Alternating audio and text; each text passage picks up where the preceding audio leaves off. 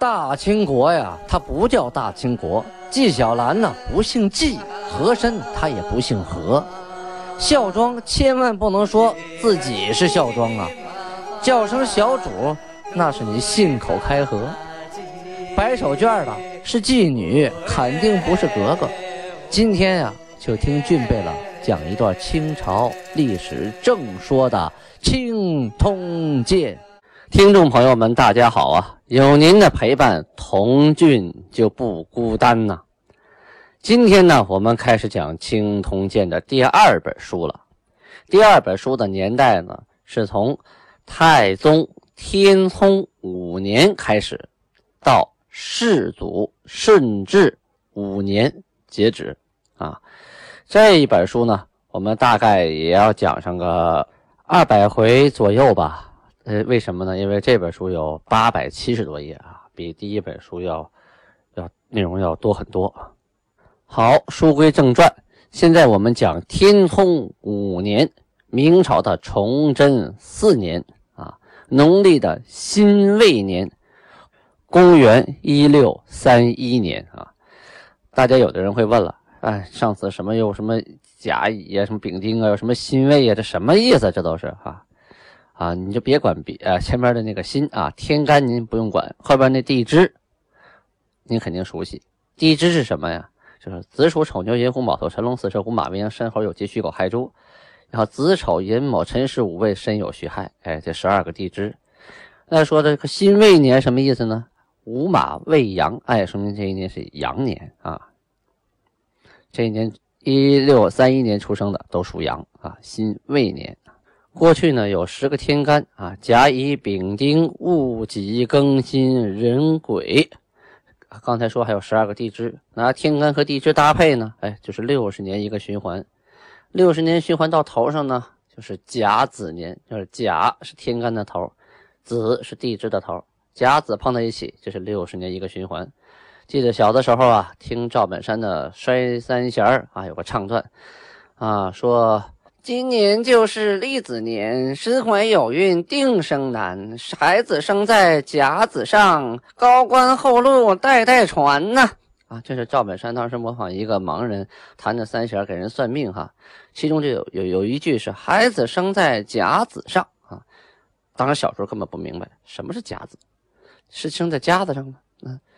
为什么生在甲子上就就高高厚禄就代代传了呢？啊，就说孩子呀生在甲子年，说今年是甲子年，六十年头上一个循环啊，所以说这六十年它是第一年，所以呢就迷信说生在这一年就高官厚禄代代传，怎么可能这一年的都当官，别一年别的年的都不当官？那不可能啊，这是一种迷信，一种好听的骗这老太太的说法啊，就这么来的甲子啊，再往下拼，所以今年呢就拼到了辛未。啊，辛未年，这一年呢是天聪的五年，就是皇太极正式继位的第五个年头啊。基本上啊，大权在握啊，对国家的管理啊也有一定的经验了。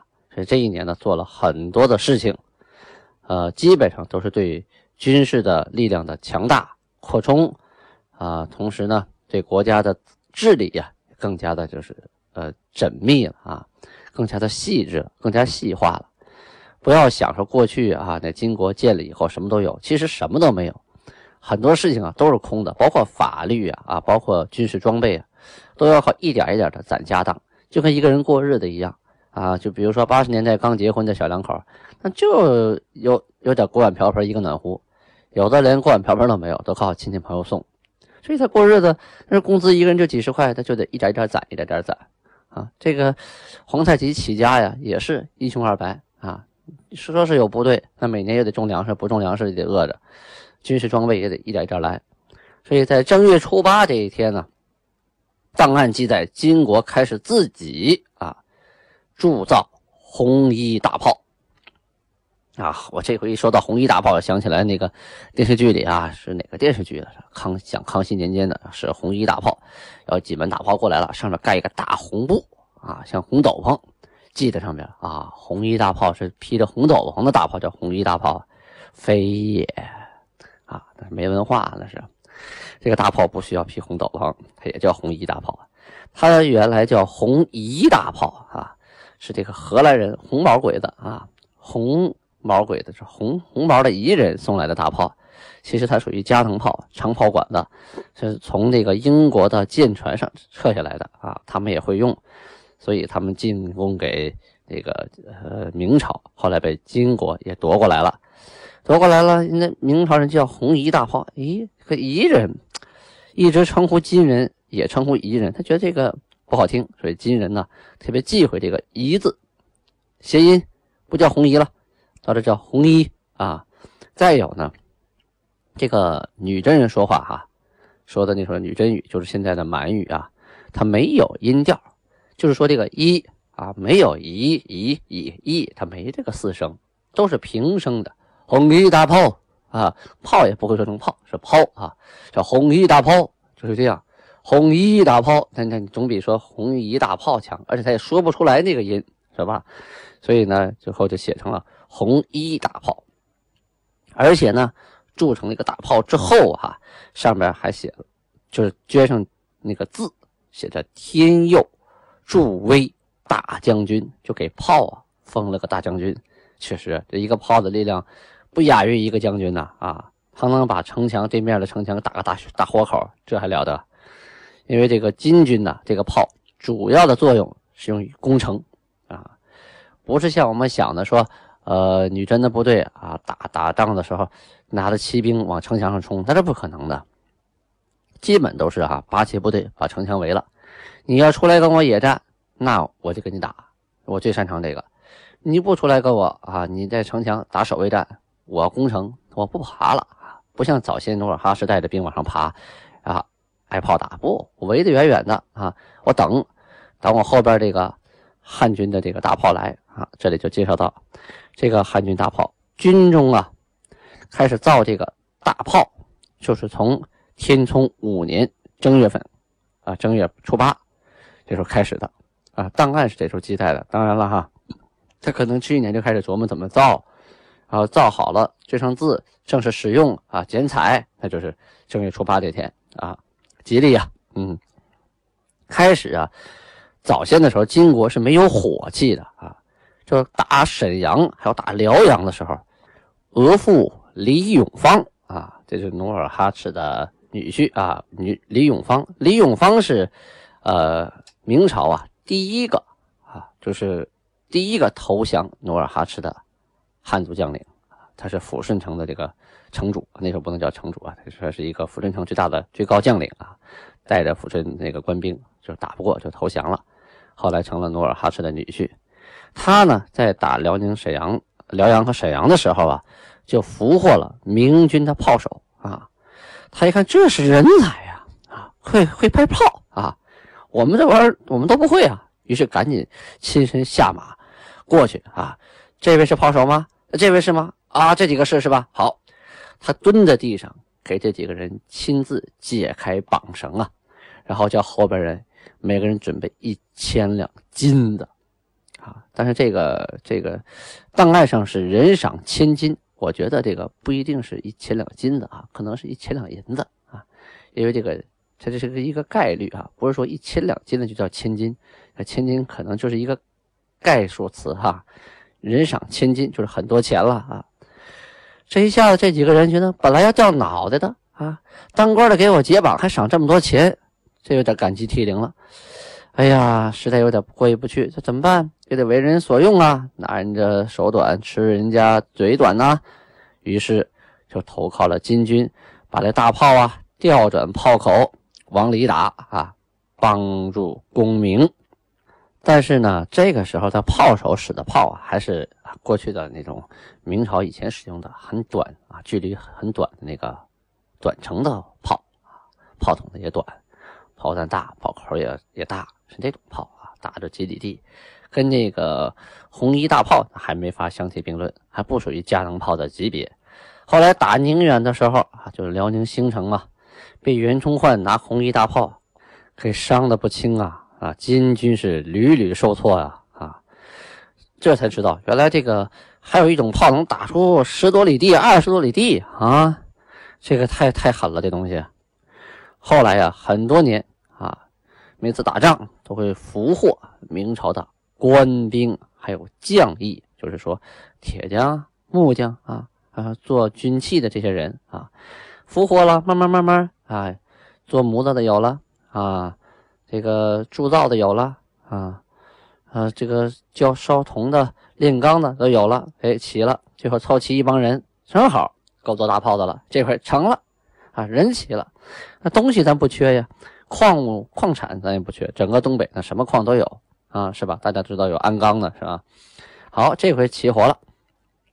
好，都造官总兵官是谁呀？额驸童养性啊。监造官是游击丁启明、备御祝世英。助将就是主要负责这个造大炮这个人，叫王天相。窦守卫，同时还有个铁匠刘继平，啊，就这这几个人为主要领导，开始研究制造这个红衣大炮。额驸童养性啊，曾说：“火器呀，南朝仗之以固守，我国火器既备，是我夺妻长计。彼之兵，既不能与我相抵抗，我火器。”又以破彼之固守，啊，对，金国呀，铸成红衣大炮，军威大振，攻城略地，是无坚不摧呀！啊，说这个当初啊，明朝以拒金国靠什么？那就靠坚城利炮啊！这个利炮很关键，一老远就把你打得人仰马翻了。那坚城呢，你又攻不动。可倒过来，如果我们这边啊，金国这边也掌握了大炮。那就把这方的坚城就打乱了，这方城没有了，炮那何处立足啊？啊，城墙都塌了，那对方的炮也就没用了。所以哪个地方打出一个缺口，咱就从哪儿攻，从哪儿往上攻就完了嘛。啊，所以就攻城略地啊，就变得非常容易了，可谓无坚不摧啊。这就是刚才我说的嘛，打仗的时候骑兵先围了，你出来不出来？你不出来等着，哎，等着我的步兵嘎腰嘎腰嘎腰嘎腰，大车拉着炮，咕悠咕悠来了，来了以后。炮头瞄准了啊！对准城墙，几个炮专轰一个点，咣！城墙轰塌了，起火！骑兵往里一冲，那骑兵前面都是一排一排的，身上穿两层的甲呀，你那个小火铳根本打不透。马上也是披着重甲，冲上去以后，冲上城楼一顿砍杀，步兵再往前拿着盾牌往里冲，后边还有战车兵啊，挡着那些弓箭手，你这根本就伤不着这些攻城的人，你这城也失去了作用。所以这个大炮的。作用实在是太重要了，咱们听众朋友啊，千万不要相信电视剧，你知道吧？因为俊贝勒就是拍电视剧的，这个拍电视剧啊，它有一定成本的限制，它不可能像纪录片一样啊，把历史拍的重现了，它不可能，它拍不起。首先，这个钱花的太多；第二呢，不好看啊，那么拍画面上不好看，怎么好看呢？这边一堆人，那边一堆人，人不够了，好拿电脑做。哎呦，好多人呐！要一声令下，冲啊！好，往一块冲。你看我，我看你，这是最原始的打法，这是原始人的打法。到到了这个，呃，这个封建时代的末期，早就不这么打仗了，都讲究排兵布阵的啊。什么是阵呢？两个人都能组成组合，那就比一个人单打独斗强。你一个人你打不过对方的三个组合，一个盾牌，一个长矛。一个短刀，长盾牌加短刀，后边还有一个弓箭手，你三个人组成这个组合，那你你一个人上去，你进不了前，远了箭射，再近了枪枪筒，再近了也有盾牌，还有短刀，所以呀，这是人多了，那阵势变化多端呐啊，所以打的全是阵。这个现在呢，这影视剧你用的演员他来不及训练，加上这个剧组的这个能源有限，他不可能拍出过去打仗的效果，所以我们老是一看电视剧就以为过去打仗是。一冲上去，叮当当一顿砍，因为这镜头里好看，找几个武术指导啊，武行替身，拿着刀啪啪啪的中了箭，崩起来了，飞老远，翻个身，啊，挨一刀挨一枪，挺好看，是吧？其实那都是都是假的啊，没那么打仗了。不过呢，到了近代使用火器的时代啊，这个阵倒消失了，叫冷兵器结束了啊。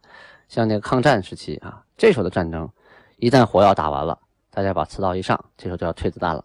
谁有子弹也不能带着，一旦现场走火伤了自己人呢，是不是？啊，所以就退子弹上刺刀。这个时候可真就像电视剧演的一样，两边一冲啊，近身肉搏，单对单，个对个，就没什么阵势可言了，因为他也不排兵，也不布阵了，啊，他他玩火器的时候有有布阵，那你说你上去拼刺刀，他就没法布阵了，他就剩拼了，他也没有盾牌，没有长矛，没有弓箭，他没有分配，没有这个职能的分配，这不存在布阵的东西了啊。而且那个拼刺刀的现象也不是每一场战斗都有的啊，打得过就打，打不过就跑嘛，还可以保存实力，是吧？迂回战斗嘛，我撤出阵地，我再可以攻回来。拼刺刀是什么状态呀？那实在就是最后一搏了啊！双方都没子弹了，这种情况甚少啊。这里呢，介绍一下童养性啊。那童养性其实本人是很熟悉的，因为本人姓童啊，在童氏文化研究所里常常听到这个名字啊。童养性是辽东人，他的先世啊是女真人，后来呀居住在童家啊，以地为氏。这个童家在哪儿啊？啊，在今天的吉林，吉林省的。啊，佟家江现在呢不叫佟家江了啊，在白山那个地方，就是吉林省白山市的浑江啊，浑江那个那个江原来叫佟家江，满语叫腾呀乌拉，然后江旁边的地方呢就叫腾呀巴，就是佟家地啊，然后这个生活在这个部周围的人呢，沿着江居住的就叫腾呀哈拉，这个哈拉呀过去就是部落的意思，到后期呢。这个哈拉这个词就变成了姓氏了，因为过去女真人以部落为姓啊，就住这个地方叫腾亚哈拉的人来了啊，腾亚哈拉的人来了，这样的话汉字呢，这个同亚哈拉它就写不出来，就取了第一个字的谐音同啊，所以呀，同这个姓氏就出现在百家姓的倒数第一位上啊，在宋朝啊写百家姓，赵钱孙李周吴郑王，因为皇帝姓赵啊。后边那么多啊，复姓啊，古怪的姓氏都写完了，最后四个字儿，年爱杨同，然后百家姓序就没有了啊。因为这个宋宋朝啊，到后期啊，和金发生过战争，在金战争之前呢，有过经商啊往来啊，民间有沟通。这个金这边来的女真人从佟家江这地方过来的。啊，就说宋朝人就说你姓什么呀？哎，不知道，这佟家哈拉的佟家哈拉啊，所以佟这个姓氏最早被汉化啊，到了中原地带被融合，所以这个姓氏是比较早的一支女真姓氏，这是比较早的一支跟跟汉族进行交往交流被汉化的一个女真姓氏。嗯，但是佟也是个大融合姓氏啊，不光是佟家氏姓佟，还有。很多像蒙古族的佟啊，朝鲜族的佟啊，锡伯族的佟啊，达斡尔达斡尔的佟啊都有啊，还有叶赫氏改姓佟的啊，还有爱新觉罗家的改姓佟的，因为原来努尔哈赤也姓佟嘛，是吧？所以这个佟啊，曾经作为一个女真的通用姓氏，就是说，一旦呢，啊，女真族的首领啊、大官啊、有钱人姓了佟啊，大家都跟着姓佟了。只要说女真话的，为了省事啊，跟明朝人交流，反正说佟他们都知道啊，说女真话的，这样佟。就是一个很融合的姓氏，它并不是一个以以血统来区分的姓氏啊。当时有个叫达尔哈齐的啊，去明边为商啊，去经商，从开元啊迁徙到抚顺，因为抚顺有边城啊，抚顺城啊，就在那儿定居了，定居在抚顺周围。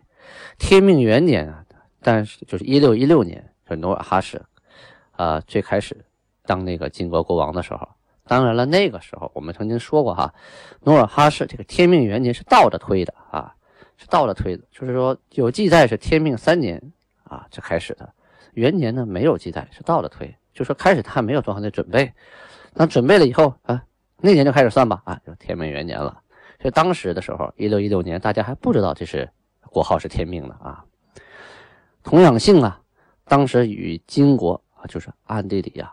就是有来往，给金国送钱啊，有这个事儿，被明朝的边吏给发现了，发现了呢，就给他装到大狱里去了，说你这是你已经都汉化了，你你还帮了金国，你给给他们出钱跟我们打仗，关起来吧，关起来。后来他从他大狱里啊给逃出来了，逃出来了，重新呢又投奔了那个金国啊，投奔努尔哈赤。努尔哈赤得了他不少的钱呢，啊，他又看他为自己又进了监狱，于是呢，把宗女啊，宗女什么意思？就是自己家的这个侄女啊，啊，啊，就是兄弟的孩子呀，反正是和他一个姓的啊，一家的，就嫁给了啊童养性，童养性呢就变成了额驸，同时还给他赐了个号，这个号叫师乌里啊，也有地方记成西乌里啊，修理啊，修理额驸啊，这赐他一个号。至于这个西乌里啊，到底什么意思哈？我现在手头的那个手头的这个资料有限，他必须得查什么呢？查过去的满文资料，然后也找到这个时间记录的这件事儿，然后写他的名字的时候用满文记录他的名字，这样才能查得出来。因为满文可能是写的、生的、说的、修的，那都可能，可能是的，可能是哩，它都不一样，所以很难查得到。这就是汉字档案呢，它记录满族的事情啊。你也不知道这个号的啥意思，这很难猜。有些词啊，大概像“古尔马混”，一听啊，“古尔马虎”啊，知道啊，“古尔马混”啊是兔子。有的就是猜都猜不出来啊。这要查这档案呢，需要去那个中国第一历史档案馆，在故宫的西华门内，需要先拿着介绍信啊。我去查过一回，挺麻烦的。呃，以后我查到了再跟大家解释这个问题啊。咱们后边一定会说。到了这个天聪五年，就是现在我们说这个时间啊，皇太极就命令，命令谁呢？命令童养性为总理汉人军民事，什么意思呢？就是汉族里边啊，管汉人事情，他的官儿最大啊。皇太极啊，赐予童养性说：凡汉人军民一切事务，复尔总理。各官悉听而节制，啊，勿寻情面，分别贤否以闻。这什么意思？是说以后这事儿汉人的事情全归你管啊，不许徇私情。同时呢，你呢也要分清楚谁是有贤德的人啊，谁是没能耐的人，搞清楚要告诉我。嗯，同当然了，你首先自己得搞清楚，你不能糊里糊涂的啊。尔当担其。忠臣，减善处恶，恤兵抚民，竭力共职。啊，勿私辟亲戚故旧，灵力疏远仇仇，致富朕委任之意。啊，这是个古文呐，截取凹牙，十分难懂啊。翻译一下，是说呢，你啊要尽忠。啊一定要分清楚善恶，要安抚老百姓，要安抚当兵的啊士兵，要全力的啊干好你的工作，不许包庇你以前的亲戚呀朋友啊，不要谁跟你好你就离得近，谁跟你有仇你就对他怎么怎么着怎么着啊，那样做的话你就辜负了我对你的信任啦。好，由于时间的关系，今天我们的青铜剑就播讲到这里，感谢大家的持续收听。还是那句老话呀，您听了青铜剑啊，现在青铜剑收听人数人数是两万多人啊，快到三万了。可是呢，订阅青铜剑还不足一千人呢。那我就想知道了，那一万九千人都什么情况啊？你们的手机都不行了吗？求求你们了！